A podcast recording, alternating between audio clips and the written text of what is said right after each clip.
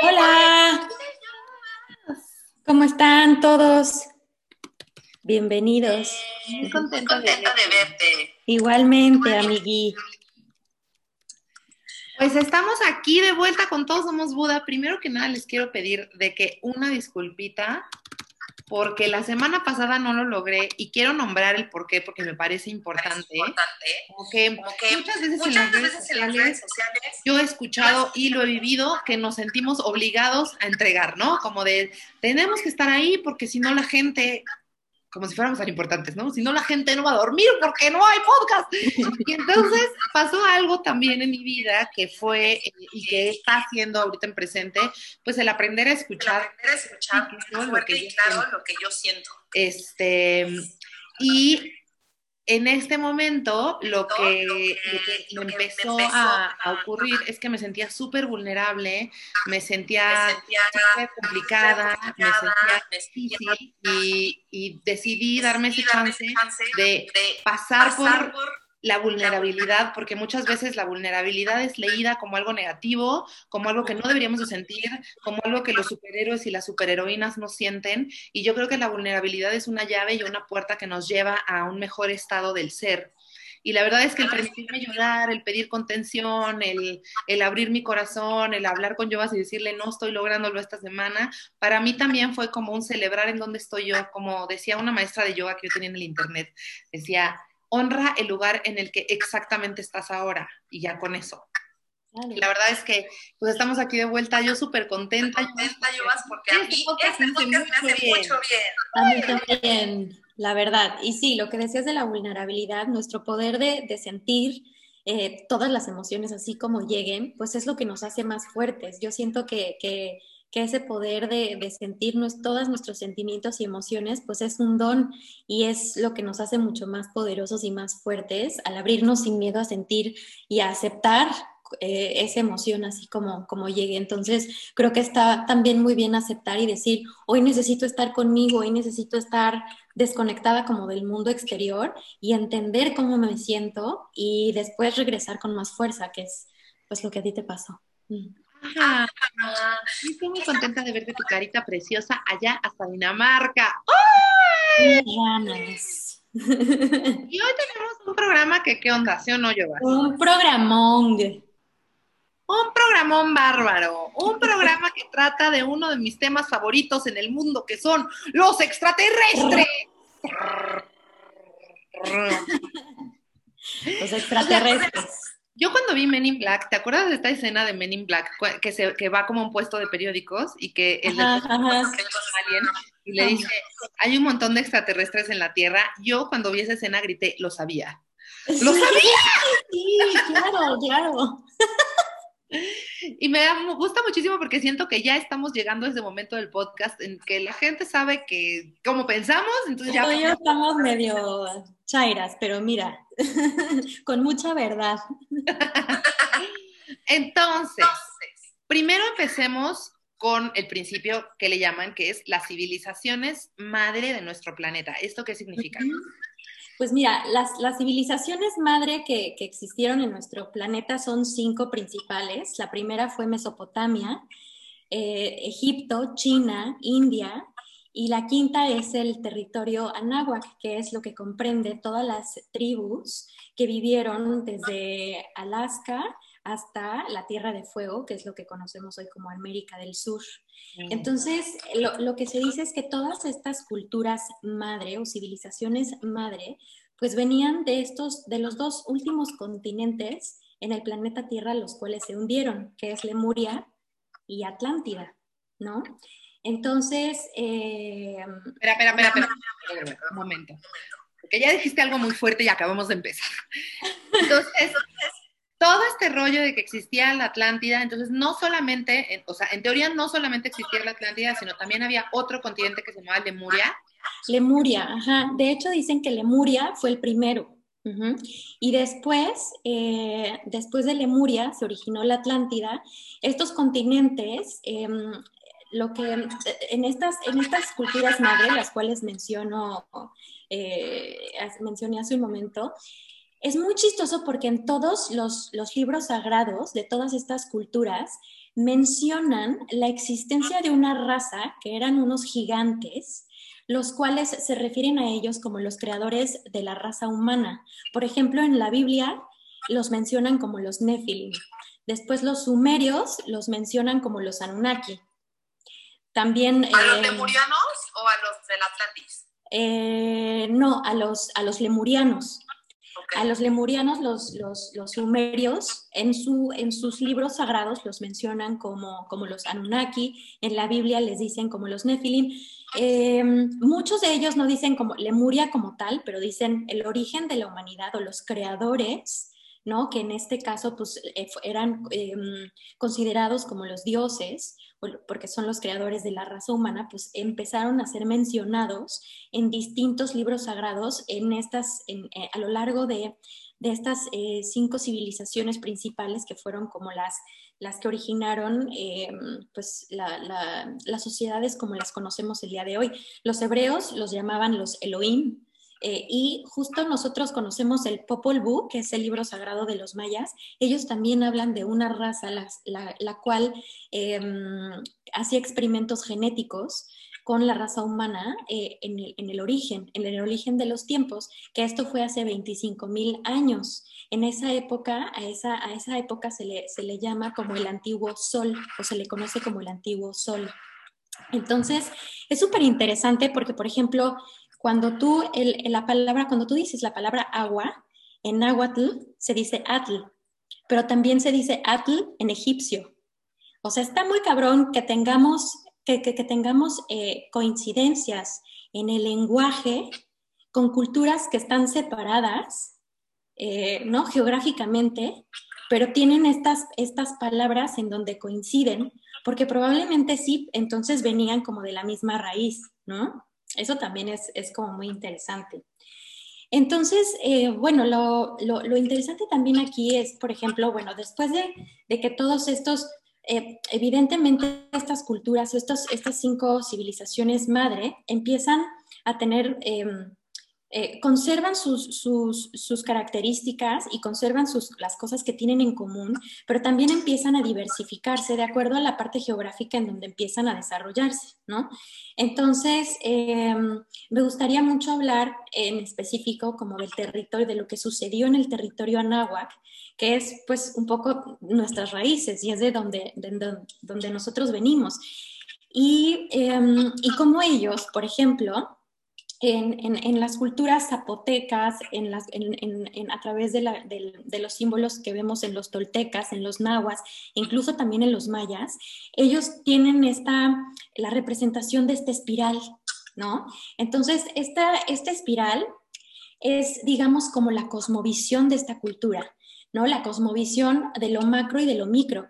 El espiral galáctico es representado, ¿no? A través de esta figura, pero, los, pero estas culturas eran súper buenos observadores tanto de las estrellas, del cosmos, pero también entendían que el cosmos es como una repetición de lo que nos somos a nivel micro. Ellos entendían y también representaban a través de la espiral, pues lo que veían en la naturaleza, ¿no? El espiral lo veían en los caracoles, el espiral lo veían en las plantas, lo, veían en otros animales. Entonces, por ejemplo, el tema de que en, las culturas, em, los mayas, los toltecas, los, zapotecas, nosotros sabemos cómo ellos em, tenían, eh, para ellos la, figura de la serpiente, el animal de la serpiente, pues era, era muy importante para ellos. ¿Pero por qué? Porque tenía una connotación energética. ¿Por qué? Porque era esta espiral. Por ejemplo, Quetzalcoatl, la serpiente emplumada, tiene una connotación energética. ¿Por qué? Porque ellos también veían el espiral en los cuatro elementos. Representado, por ejemplo, el espiral lo vemos cuando el fuego serpentea, ¿no? Serpentea y es una espiral. Lo vemos en la tierra, en las montañas, en los valles, en las dunas del desierto. La tierra también serpentea. El aire las ondas del aire, el comportamiento del aire en los huracanes, en, los, en los tornados, en el aire, pues también es una espiral. Ellos entendían, el agua, pues también las olas del mar, ¿no? Los remolinos, eso también está representado a través de la espiral. Entonces, imagínate que lo que Fibonacci se dio cuenta durante el siglo XV en el Renacimiento, pues los, ellos ya lo venían entendiendo y leyendo a través del universo y a través de nosotros mismos, porque también entendían ¿no? que nosotros tenemos esos espirales, ¿no? porque ellos también representaban el espiral eh, con, lo que veían en el, en el, cuerpo físico de los seres humanos, que veían las venas, ¿no? nuestros intestinos, es una serpiente. la manera en la que nuestro cerebro está eh, físicamente creado, pues también tiene esa forma de una espiral. Entonces, toda esta cosmovisión y todo este entendimiento cíclico también del tiempo, eh, este entendimiento cíclico a nivel biológico, a nivel cósmico, a nivel social, etcétera, pues era representado a través de este tipo de geometrías. Y entonces es muy interesante cómo ellos tenían eh, esta capacidad de entenderse como parte del todo.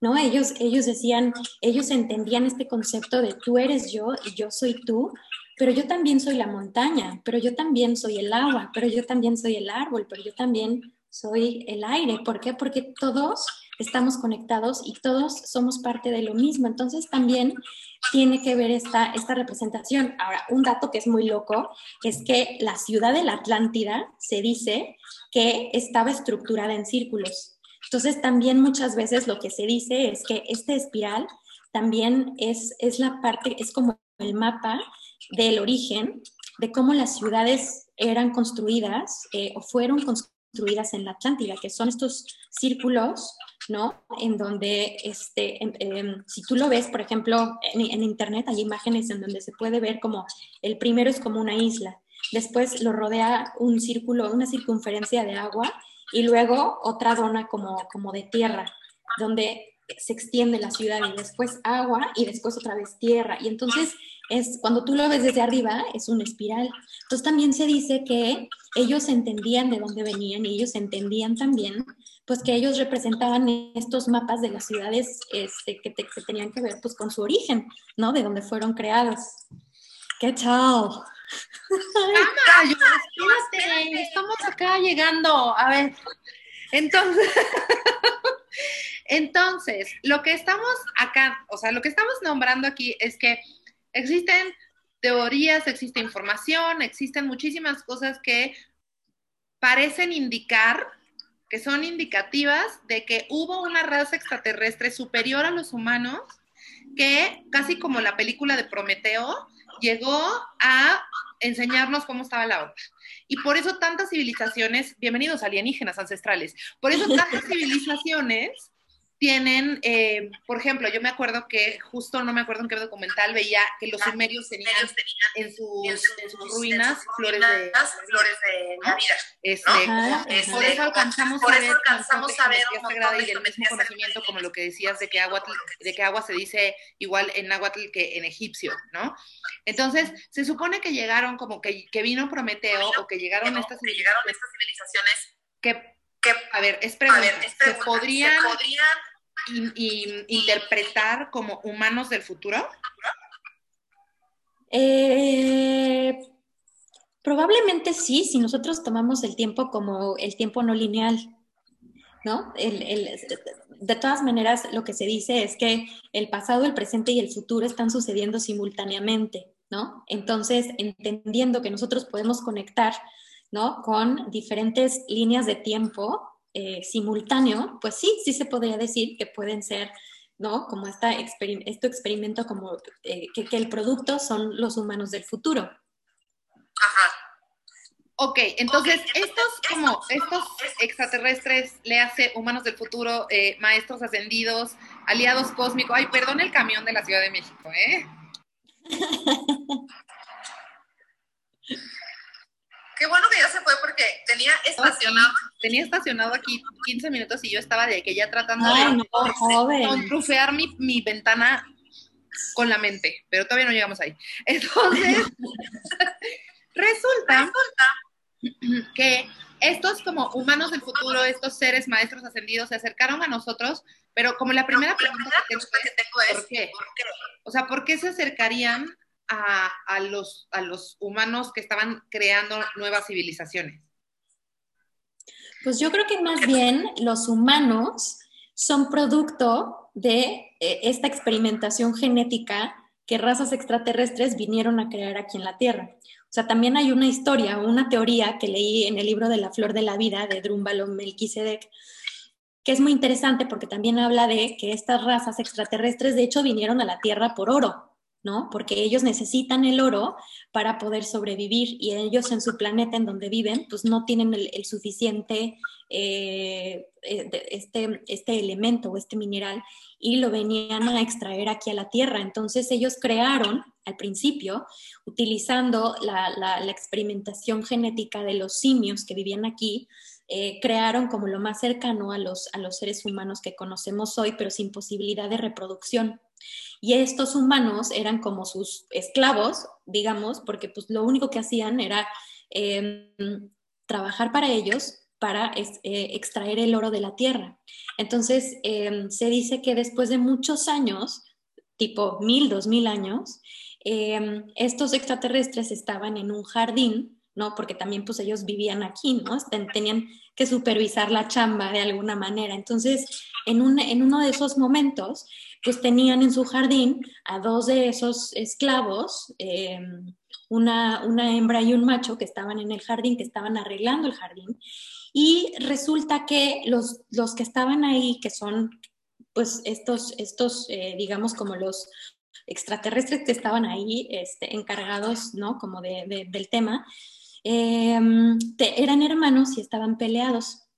Entonces uno de esos hermanos eh, va con estos, eh, con estos, con esta, con esta pareja como de simios y les da el poder de la reproducción y les da el poder de, este, de reconocerse como seres eh, que tienen capacidad de sentir, de evolucionar y de tener una conciencia.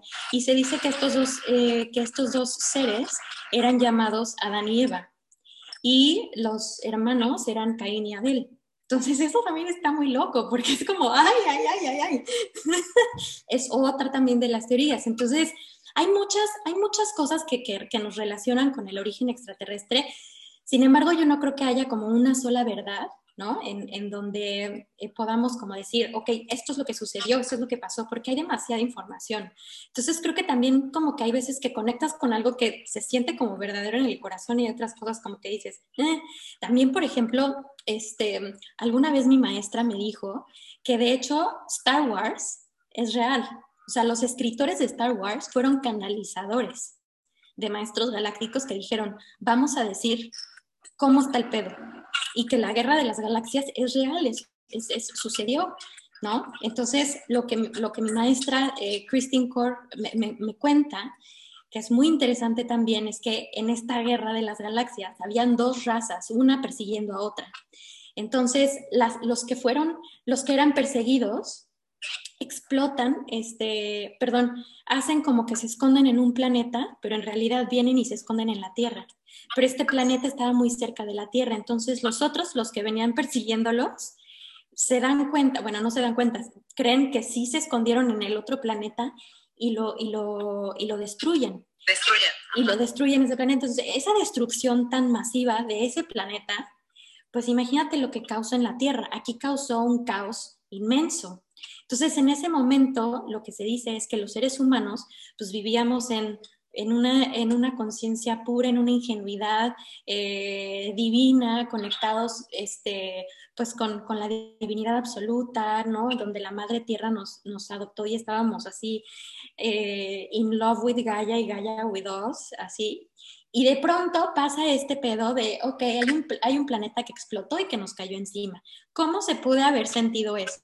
Pues imagínate maremotos por todos lados, volcanes explotando, este, pedazos de meteorito cayéndote en, este, en fuego, pues es caos absoluto. Entonces en ese momento los seres humanos empiezan a tener como, este, como esta separación de tengo que sobrevivir, tengo que salvar mi vida, me estoy, o sea, tengo que correr, ¿no? No estoy conectado con nada, o sea, tengo, tengo, empiezan a desarrollar el ego. ¿No? También se dice como que de ahí empieza a desarrollar el ego y a crear como esta parte como egocéntrica de decir, no, ¿no? Yo tengo que sobrevivir y yo estoy separada. Y entonces después viene como la, experimentación genética, ¿no? Y de ahí este, viene como también un tema de reptilianos y bla, bla, bla. O sea, hay demasiada información, pero la verdad es muy interesante, es como literal ver una película de ficción.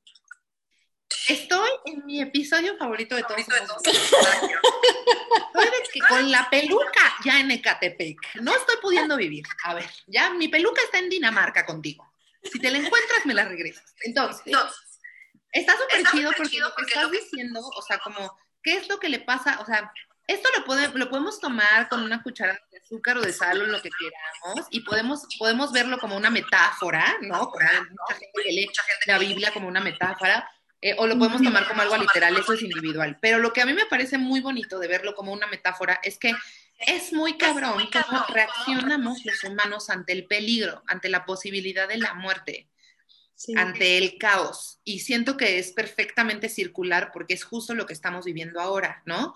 Pues estamos viviendo un momento de cambio súper violento, súper intenso a nivel mundial, cambio social, cambio biológico, este la Tierra se está calentando, hay muchísima información y que me parece que es bien interesante porque ayer estaba viendo un documental que se llama Planeta Tierra, que mi novia y yo estamos obsesionados ya con David Attenborough contándonos todo sobre la selva. obsesionados. Yo ya no estoy pudiendo vivir. Y él, o sea, como el, este documental es súper bonito porque te enseña cómo funciona el, el, rainforest, cómo funcionan los glaciares, todos los ecosistemas de la Tierra, pero cada que te pone un programa sobre algo, te dice cómo el impacto humano y el impacto de, los seres humanos ha mermado la vida de los animales en el planeta. Entonces, por ejemplo, tiene una escena súper fuerte que puso en la ONU sobre unas nutrias que como son tantas las nutrias que no caben porque ya no hay hielo, se suben a la montaña y ya no se pueden bajar porque no se, puede espantoso, sí. No, se cae por el acantilado. Y entonces aparece en, la ONU, pues como la gente se está volviendo loca de ver esto. Y yo cuando lo estaba viendo me sentí muy mal, la pasé muy mal, pero también dije, qué cabrón que no lo sabemos. ¿No? O sea, qué cabrón que esté en el mainstream. O sea, se cayó en las morsas del acantilado porque ya no hay hielo. Eso debería estar en la primera plana de todos los periódicos del mundo. ¿Cómo es posible que sigamos hablando de cómo se casan los doctores, que sigamos hablando de las cosas que dice el presidente cuando se está, o sea, cuando todos los ecosistemas, por ejemplo, el que estaba viendo ayer decía que cada, o sea, que el, aceite de palma está acabando con los bosques, tropicales, Porque lo que hacen, en lugar de dejar el bosque tropical como es, ponen puras palmas y en las palmas se pueden muchísimas especies como los orangutanes. Y entonces por eso los orangutanes están en peligro de extinción. Yo, yo estuve unos 20 minutos buscando qué chingados era el aceite de palma. O sea, porque dije, me dicen que es, el, o sea, que es la palma, pero ¿qué estamos usando en la industria? ¿Qué estoy utilizando yo que utiliza esta mierda? Y entonces dice detergentes, acondicionadores, plas, puras cosas que tienen operando el sistema como lo tienen operando. Entonces, a mí esta onda como de lo que hablas, que, que, que incluso bíblicamente es la decisión del yo. O sea, te lo cuenta la, la historia como pues, más católica, este, menos locochona, pues es básicamente que eh, Lucifer era el super compadre, brother, super piquete de ombligo de Diosito, y cuando llega, cuando llega otro ser, que, es Jesús, antes de encarnar, y es él así, lo máximo, y todo el mundo lo ama, y se vuelve el influencer del cielo, entonces Lucifer empieza a sentir cosas distintas que nunca había sentido, que empieza a sentir cómo se separa de Dios, empieza a sentir cómo se revela eh, de lo que le habían dicho que era lo correcto. Y yo siento que eso es algo con lo que todos nos podemos identificar. O sea, yo tengo muy claro que todos como humanos tenemos esta parte de separación de la decisión del yo en la tercera dimensión, cuando generamos el ego. Por ejemplo, en los niños chiquitos se ve a los dos años, ¿no? Cómo empiezan a hacer berrinches que ya no tienen nada que ver con sus necesidades, sino con otras cosas. Otras cosas. Claro. Pero entonces, lo que se me hace muy cabrón es o sea, el hablar de esto, hablar de esto, hablar de los temporales, de como, por ejemplo, ahorita que me estabas hablando de los hermanos, yo pensé que me ibas a decir que es la historia de Osiris. Ah, de los hermanos que peleaban, ¿te acuerdas? Y uno lo desbarataba e Isis lo volvía a armar y lo revivía. Sí, un rompecabezas, sí, ¿no? Entonces, ¿cómo se van repitiendo estas historias, estos mitos, estas como sí, justo estas leyendas que nos ayudan a entender, o que a mí me ayudan muchísimo a entender cómo estamos reaccionando colectivamente ante la vida y ante los retos que, nos, que, tenemos hoy enfrente, ¿no? Entonces, todo lo que me estás diciendo de que, bueno, les cayó el planeta encima y entonces claro, cuando te ocurre una tragedia, pues lo primero que te preguntas es dónde está Dios, ya me abandonó, no es cierto todo lo que me dijeron, y entonces llega la crisis de fe. Y siento que todo este tiempo hemos estado en la crisis de fe y que justo creo que era Gabriel García Márquez el que decía que la vida era una espiral, porque te encontrabas en el mismo punto, pero en distinto nivel. Como muchas veces a mí me ha pasado que digo, ¡Ah! estoy sintiendo una emoción muy vieja, pero la estoy viviendo desde otro lugar. Sí. Entonces, siento que la espiral que estamos viviendo la humanidad, ya no sé qué opinas, dime si estoy muy loca, nos está trayendo otra vez al mismo punto en el que, ok, viene de nuevo el caos. ¿Cómo van a reaccionar? ¿Van a reaccionar de manera colectiva o van a seguir reaccionando de manera individualista? Como si el poder solo fuera para mí, ¿sabes? Yo escucho mucha gente que yo le pregunto, oye, ¿para ti qué es el poder? Y me dice, no, pues ser chingona, ser entrona, ser luchona, estar empoderada, ser muy eso mamona, claro, potra. Pero estamos muy poco acostumbradas, muy poco acostumbrados a leer el poder como una fuerza colectiva, como un ponernos de acuerdo, como un el bien para todos, el bien mayor para todos. Entonces, para mí es súper simbólico lo que estás diciendo, porque para mí tiene que ver con que como humanidad estamos volviendo a enfrentarnos a un reto de caos y que tenemos que atravesar este examen, lo reprobemos o no, pero lo estamos atravesando. Y que además existe toda esta información de cómo humanos de otras generaciones han atravesado el caos y que podemos aprender de ello.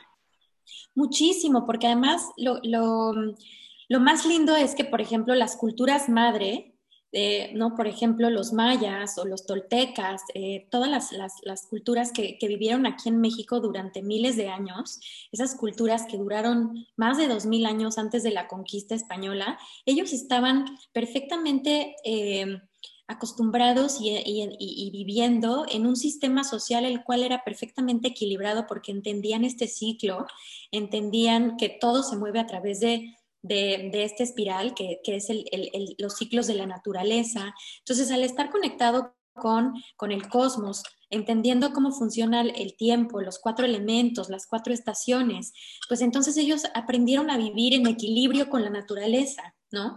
Entonces, y por eso esa cultura fue tan fuerte y duró más de, más de 2000 años, ¿sabes? Entonces, ahorita nosotros nos sentimos como muy inmersos en un sistema capitalista, patriarcal, ¿no? Que es totalmente vertical y que existe hace 500 años, ¿no? Eh, eh, de, hace 500 años a hoy, Estamos, estamos, viviendo este sistema capitalista, este, este, este sistema en donde pues viene como del hombre occidental europeo, eh, con este como conocimiento cartesiano de pienso y luego existo, ¿no? En este individuo egocéntrico, en donde mm, pues él, él eh, está acostumbrado a como ser humano superior dominar y controlar a un ser humano inferior.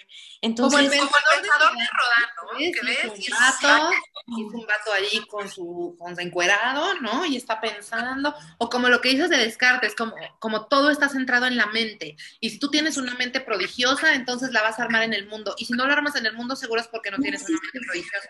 Pero todo lo demás que somos, ¿dónde queda? Exacto, entonces, y que, y, entonces pone al ser humano como el ser superior en el planeta, ya no lo pone como, ok, yo estoy conectado con el todo y así, igual de importante es el árbol que yo, porque somos dos seres y, e importamos igual y estamos conectados, no, aquí este pensamiento es como yo estoy por encima de todo lo que existe y yo puedo explotar el planeta porque tengo el derecho y porque me considero el, el ser superior a todo lo que existe. Entonces yo, como ese ser superior, puedo explotar a otros, a otros seres humanos, puedo explotar los recursos naturales, puedo dominar y controlar a todo lo que existe para mi beneficio, para mi consumo personal y para mi propia abundancia y prosperidad. Entonces, este sistema vertical, pues evidentemente tiene un fin, ¿no? No se puede. Estamos viendo ahorita en este momento cómo todo está colapsando, ¿no? Este, eh, eh, la, naturaleza, estamos, estamos siendo testigos de la sexta extinción masiva, ¿no? ¿Por qué? Pues porque no podemos seguir consumiendo y destruyendo el planeta y los recursos naturales simplemente por bien económico, porque no funciona de esa manera. Entonces, el hecho como de nosotros decir, ok, esta verticalidad, pues también solamente sucede hace 500 años, que para la historia de la humanidad, pues eso no es nada, ¿sí me entiendes? O sea, como que venimos, o sea, como que también el hablar como de regresar al origen y de entender de dónde venimos nos ayuda como también a decir, güey, esto no ha sido siempre, ¿no? O sea, esto nos lo impusieron hace 500 años, pero no necesariamente funciona y ya nos estamos dando cuenta, pero podemos cambiarlo y tenemos todo el poder para cambiarlo porque podemos entender que si empezamos a tener una base comunitaria en donde en lugar de que sea vertical, pues nos vemos de manera horizontal y entendemos que todos podemos tener derecho a la abundancia y a la, a la, prosperidad, porque vivimos en la Tierra, el planeta donde hay más abundancia y prosperidad en el universo. O sea, ¿de qué me hablas? ¿Por qué hay pobreza? Porque hay gente que sufre, que, se muere de hambre, ¿no? Cuando vivimos en un planeta tan vasto. ¿No? Entonces es por esta verticalidad, pero entonces nosotros tenemos como ese poder de conectar con, con nuestro origen, conectar con cómo funciona la naturaleza y el universo, y son nuestros maestros. Es como, ¿por qué ir en contra de cómo funciona el universo y la naturaleza si eso es lo que vemos que funciona y que toda la vida ha funcionado y que son, es lo que, es lo que nosotros venimos a aprender, ¿no? A recordar, a conectar. Entonces, pues es como muy, un poco, un tanto egoísta y egocéntrico decir, no, yo estoy aquí para matar a todos y para yo convertirme en el millonario de la Tierra. Pues no, no es así, ¿no? A mí me impactó, mucho, esto, mucho esto hablaba de la, de de la Tierra. O sea, que de pronto los delfines así como a los pececitos a que coman, ¿no? Y entonces los pececitos están comiendo estos como mini camarones y luego los guían a los delfines y los delfines comen pececitos por abajo y luego las gaviotas comen pececitos por arriba. Y entonces yo pensaba, güey, qué cabrón, o sea, porque yo siempre lo he vivido, o sea, siempre que veo ahí un documental donde hay una gacela perseguida por un león, como que digo, no, que no la mate, porque gacela. Pero qué hermosa, es, la qué, hermosa es la interdependencia de la tierra y que justo yo me empecé a sentir muy abrumada y si a ti te está pasando, no te preocupes, es normal. Yo empecé a sentir, a la verga, nos estamos, o sea, dije, Greta Thunberg ha tenido razón todo este tiempo, me sentí como una estúpida y entonces empecé a ver cómo, cómo mido mis emisiones de carbono, cómo le hago, pero entonces ya no vuelvo a pedir alitas a, a, Uber Eats, entonces, ¿qué hacemos? Entonces, como que hubo una voz dentro de mí que me dijo, Tú puedes hacer individualmente lo que puedes hacer en la tercera dimensión, pero también mentalmente alcanzo a ver que si, por ejemplo, que en Europa se prohibió el aceite de palma. Entonces, que gracias a que pusieron la ley de que se prohibió el aceite de palma, las industrias tuvieron que ponerse a pensar qué otra cosa podían utilizar que no deforestara eh, el bosque tropical. Porque, porque Claro, porque a Procter Gamble no le va a interesar que se esté acabando el bosque tropical. A Nutella le vale verga que se acaben los árboles.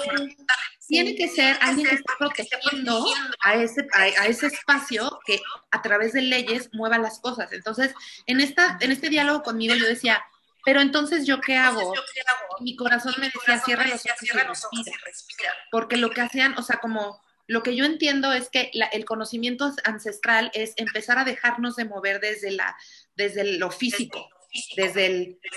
Obviamente está chingón si vamos a marchar, está súper chingón lo que está haciendo Greta de detenerlo todo para exigirle a los gobernantes. Obviamente está bien chingón si dejamos de usar plástico o si reducimos nuestras emisiones de carbono, pero también está bien chingón cerrar los ojos y conectarnos con la tierra, con la naturaleza, con esos árboles, con ese bosque tropical, con esos animales y con todos nosotros que ya nos veo como una colmena. O sea, que somos un montón de octágonos reunidos y estamos todos pegaditos y estamos, yo siento que también hay otro espectro de la humanidad. Obviamente hay muchísima gente que pues está decidiendo no entrar en conciencia en, en, esta vida, ¿no? Pero creo que también hay mucha otra gente que sí y que estamos como de, Miren, jalo, o sea, si la guerra de las galaxias se volvió a reabrir, yo me pongo de este lado y ¿qué hacemos? Y en ningún momento yo he sentido ninguna violencia. O sea, cuando yo alcanzo a ver este panel de todas las personas que somos, lo que siento es mucha emoción porque estamos unidos en un solo corazón de la tierra. O sea, como que yo siento que estas meditaciones que hay, como de ahora a las 12 del día vamos a meditar en todo el mundo, ahora, ¿verdad? Siento que ahí lo que estamos lanzando, a diferencia de utilizar la misma vibración del problema para tratar de solucionar el problema y entonces irle a gritar a Trump que es un estúpido, que sí lo es, pero es sentarnos y ponernos a meditar y conectar con nuestro corazón y mandarle luz a la tierra, ¿no? Y ser humildes y saber que nosotros también somos parte del problema, pero podemos ser parte de la solución, porque también sería muy egocéntrico pensar que nosotros somos toda la solución. ¿Sabes? Sino como colectivamente este panel poco a poco va a abrir conciencia, poco a poco yo escucho a mucha más gente que jamás hace cinco años nunca había escuchado decir, estaría chingón hacer una comuna, estaría chingón compartir nuestros recursos, estaría chingón vivir empezarnos a ayudar. Este, madres, amigas mías, madres de niños que están educando a sus hijos con otras posibilidades sobre el futuro, ¿no? O sea, que ya no es tanto de que, uy, me urge que tenga clase de civismo, sino me urge a que, que se enseñe a sembrar, porque le va a tocar un momento en el que no va a ser tan fácil ir al súper. ¿no? Entonces, ¿cómo transitar? Como, y es algo de lo que hablamos muchísimo en Todos Somos Buda, ¿cómo transitar momentos de caos y de crisis de manera pacífica? Y ahora, o sea, el tema de hoy que tiene que ver con la espiral galáctica y con el saber que lo humanidad, o sea, que nada se está inventando y nada es nuevo, porque todo parece así como, el apocalipsis ya llegó, la novedad. Ha habido un chingo de extinciones masivas, las han vivido todos los animalitos. De hecho, en Cosmos yo una vez vi que nosotros los humanos venimos de, de las ratas, de los ratones, porque los ratones se escondían, como son roedores, hacían madrigueras y se salvaron de un cataclismo y de ahí salieron los monos. Y yo decía, ¿cómo es esto posible que sean mis ancestros y a mí los ratones me ponen mal? son tus abuelos. Pero exacto, es un poco el llegar a, o sea, el practicar la humildad y el podernos repetir como solamente soy un pedacito chiquitito de todo esto que está pasando a mi alrededor. Y además, como en esta conciencia de todos, todos somos uno, todos estamos en lo mismo, pero a nivel colectivo, cuando, cuando todos estamos enfocando nuestra atención en lo mismo, es mucho más efectivo que eso se manifieste. ¿no? O sea, si yo me pongo en mi casa a meditar, ¿no? Este, y empiezo como a visualizar la tierra en abundancia, en donde no, no existe la extinción masiva, en donde todos los seres humanos eh, vivimos en una comunidad en donde todos podemos gozar de abundancia, en donde hay un respeto por la vida, etcétera, etcétera. Eso es maravilloso. Ahí estoy ayudando a elevar la vibración. Pero si yo en ese momento me uno ¿no? Colectivamente con otras 100 personas o 5 personas o 10 personas o lo que sea, ese poder se potencializa, se multiplica. Y entonces eso hace que, que ayude de manera colectiva a hacer este shift de, eh, elevar la vibración o de, cambiar de vibración ¿no? Como de, este cambio de la tercera a la quinta, que muchas veces dicen, pero de, qué se trata como esta ascensión de la tercera a la quinta? ¿Qué es? Pues simplemente que en la tercera dimensión es cuando estás vibrando en el miedo, en la angustia, en la frustración, en el odio, en la envidia, en los celos, en el coraje, en la guerra, en la violencia, ta, ta, ta. Pero de pronto te puedes ver en ese mismo, en ese mismo espacio físico, pero vibrando en amor, en abundancia, en compasión, en alegría, en bondad, en nobleza, en esperanza, ¿sabes? Y estás en el mismo lugar, pero simplemente tu vibración está cambiando totalmente de frecuencia.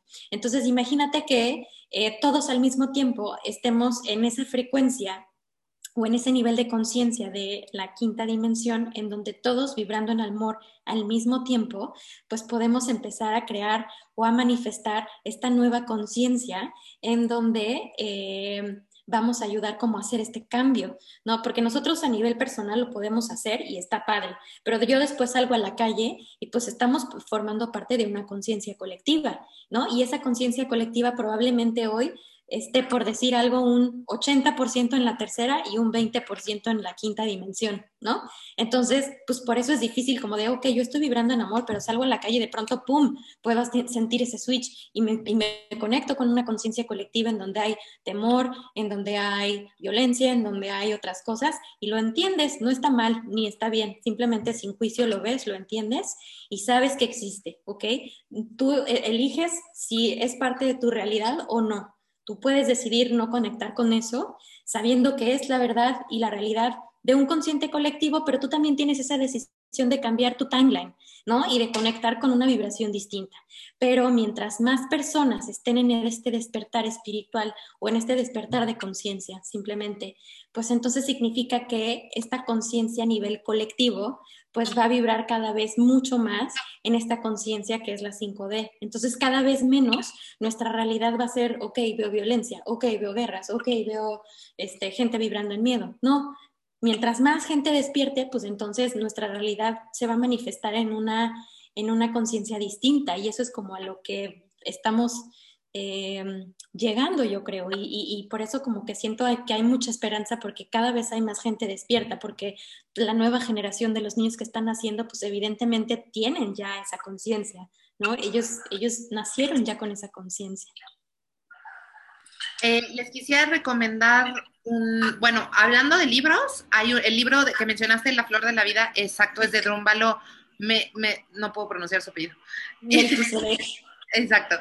Y eh, yo no sé si ya les había recomendado esto, pero les quiero recomendar el libro de La Nueva Tierra de Edgar Toll, que justamente habla de la posibilidad que tenemos los humanos para crear una realidad en el tiempo presente, que la nueva tierra es una es una actitud que nace desde, desde el individuo y desde el corazón del individuo hacia lo colectivo y que justo tiene que ver, para mí, la nueva tierra llegó con mi perro, Yobas. O sea, cuando, cuando, yo acepté a otro ser del cual tenía que cuidar, con el cual no podía ser egoísta, al cual le tenía que limpiar las cacas en mi vida, me di cuenta, eh, punto número uno, cómo me daba mucho miedo cuidar de alguien más. O sea, como que ahí hay una resistencia súper fuerte.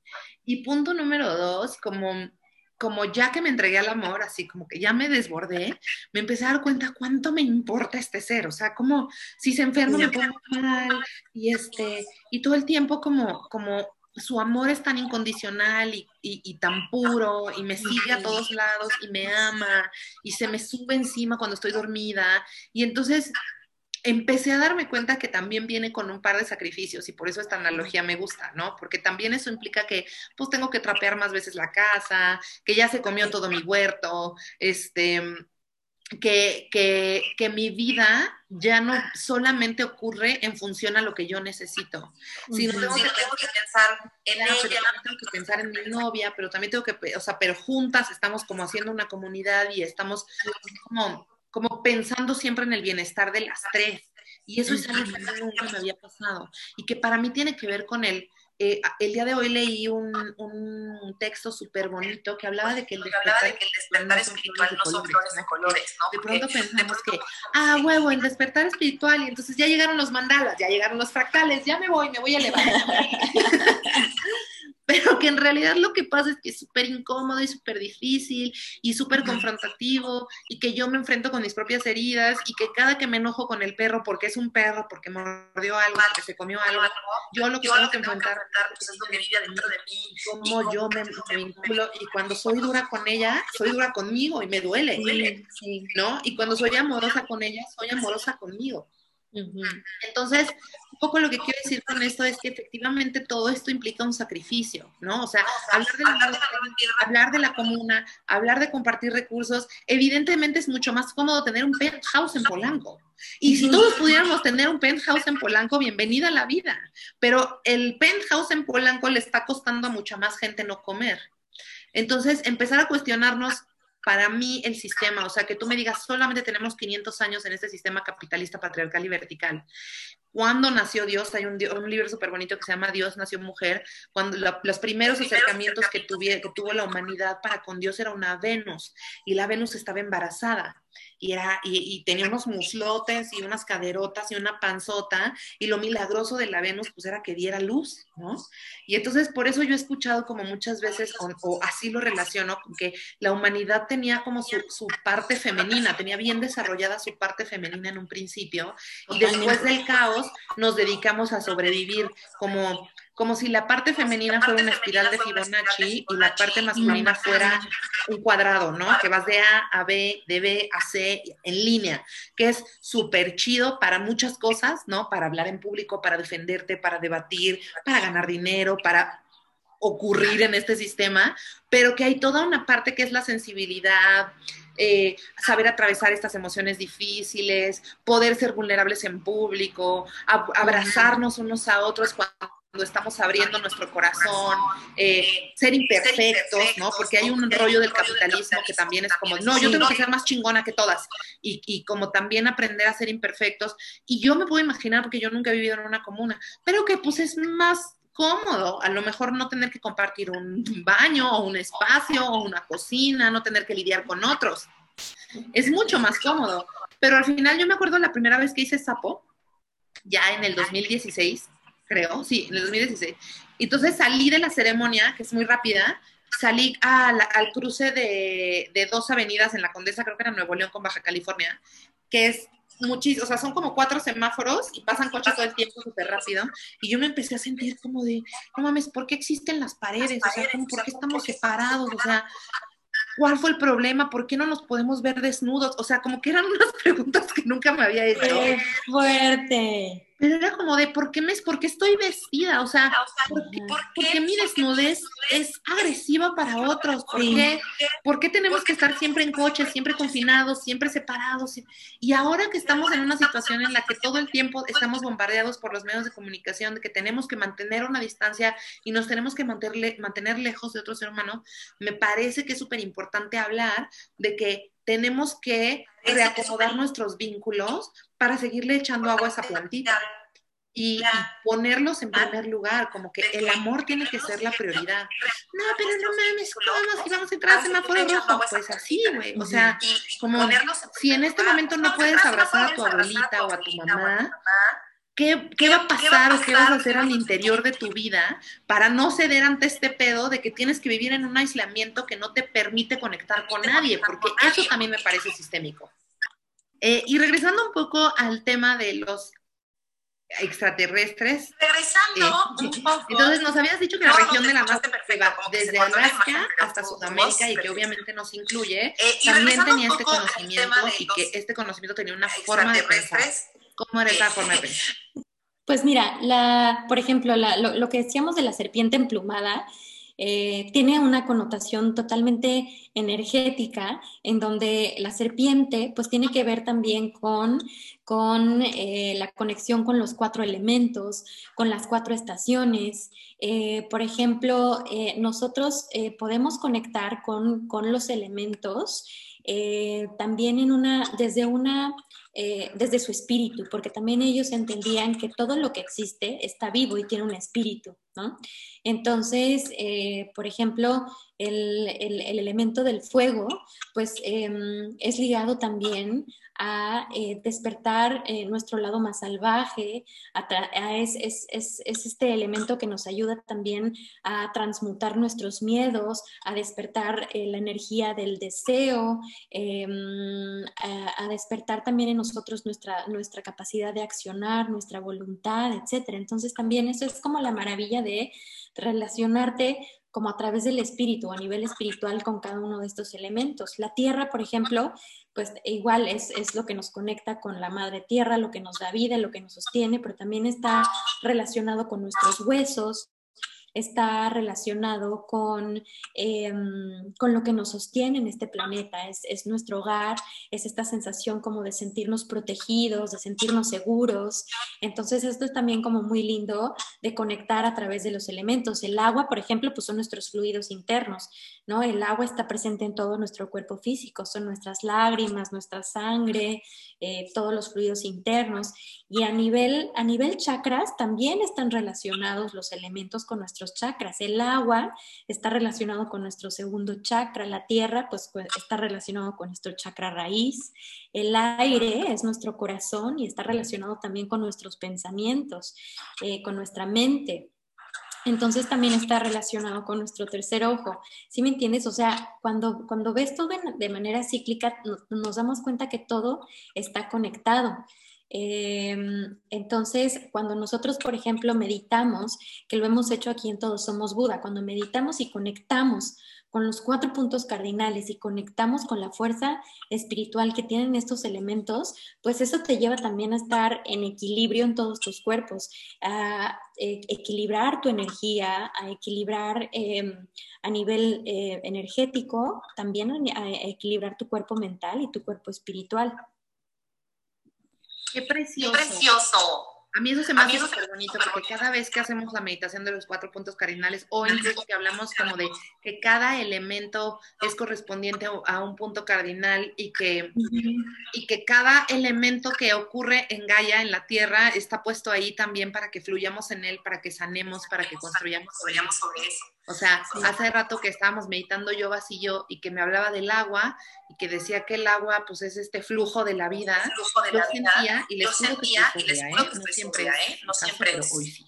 Este, sentía como si mi cuerpo se hiciera así pura agua porque claro, o sea, hay una, hay una canción súper bonita de Darwin Grajales, que es un músico que dice que, como si mi cuerpo eh, cuando, tu, cuando tu alma canta, todo el universo escucha. Canta todo el universo escucha. Entonces tú me decías, como, es que todos tus flujos son, son agua, el agua vive de ti. Entonces yo sentía la vibración como si yo fuera un lago, porque tengo un montón de agua dentro, ¿no? Tengo, todos los que son tus lágrimas y también es tu sangre y son todos tus fluidos, ¿no? Sí, Entonces, como esta onda de que a mí la verdad me, la regaló el ayahuasca, como de entender que mi cuerpo es sagrado como el río, y que si lo contamino es como si contaminara el río, que si lo honro es como si honrara el río, porque muchas veces yo he puesto como todo eso afuera, ¿no? Como de, uy, me encanta este lago y voy a amar muchísimo el lago, pero tengo que amar primero mi agua interior, ¿no?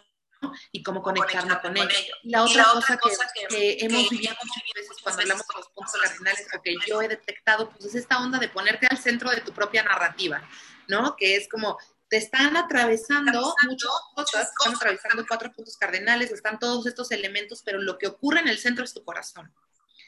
Entonces yo creo que eso es como súper valioso y súper bonito, porque como dicen los que saben, pues todo está dado, ¿no? O sea, como todo eso está ocurriendo en la Tierra ya existe. Entonces es nada más poner un poco de atención en términos de dónde estamos en todos nuestros cuerpos y en la realidad. Y para mí también es asumir que eh, no siempre es cómodo, ¿no? O sea, que confrontar el cambio, confrontar la posibilidad de que no lo estoy haciendo bien, o darme cuenta que a pesar de todo el trabajo que he tenido, de pronto vuelvo a caer en patrones de abandono, eh, o volver a escuchar a esa niña interior lastimada y decir, ay, pero yo te atendí, bro, ¿qué quieres? Y decirle, no, no, no, no, te voy a abrazar porque cada vez que tú lo pidas y que tú lo necesites, yo te tengo que abrazar porque es mi trabajo, etcétera. Para mí tiene que ver como con esta onda del merecimiento. O sea, como todo esto que dices, si yo estuviera escuchando nada más esta historia, ya verga, o sea, está, punto número están desquiciadas ya, se les Y punto número dos, qué posibilidad tan bonita de saber, que no solo yo me merezco una vida chida, sino que todos los humanos nos merecemos una vida en paz y en amor y en armonía con la tierra. Y no solo los humanos, sino todos los animales y todo lo que está vivo en el planeta, nos merecemos empezar a transitar un camino más horizontal. Y yo sé que es súper hippie come flores, y yo sé, pero ustedes están en un podcast que se llama Todos somos Buda, amigos. ¿Qué hacemos? Se les avisó les reitero desde el principio. Nos pregunta Pau que si vamos a dejar la transmisión guardada. Claro que sí, Pau. De hecho, nos puedes escuchar en Spotify y también nos puedes eh, ver en IGTV eh, cuando quieras. Y pues a toda la gente que está con nosotros en esa transmisión, qué chido que tuvimos una transmisión con un poquito de más gente, que se animaron a conectarse. a los primeros que se están conectando, eh, yo mi camino como comediante también me ha llevado a saber que hay muchísimas cosas de las que quiero hablar que no quiero hablar en términos de comedia y el espacio de Todos Somos Buda es un lugar donde puedo ser esa hippie come flores, que siempre quise ser y no me atrevía a hacer en público. Igualmente. Me encanta este espacio. Gracias a todos por conectarse, por compartir sus opiniones, sus ideas locas de todos los extraterrestres y el origen de la vida y de los seres humanos. Nos estaremos viendo para la próxima con un tema psicodélico, mágico, musical. Así es. Em, dice, em, eh, por último, quiero eh, quedarme con una cosita que escribió Llevas por acá, que dice, pues en la filosofía de, los anahuacas, ¿se llaman? Em, el tiempo es cíclico como la forma de la, como la, forma de la galaxia. El modelo en espiral, el modelo en espiral es el modelo de los pueblos ancestrales. Entonces, me parece que eso es me parece que, nos podemos quedar con esto. Coméntenos, díganos qué sintieron de este episodio que a mí me pareció súper chido. Me la pasé muy bonito, gracias a la banda que se conectó. Y por supuesto, gracias a ti, Jovitas, por tu luz y por todo tu conocimiento. Te admiro muchísimo. Gracias, Mir, yo también te admiro mucho, te amo. Besos a ti, besos a todos. Bye bye.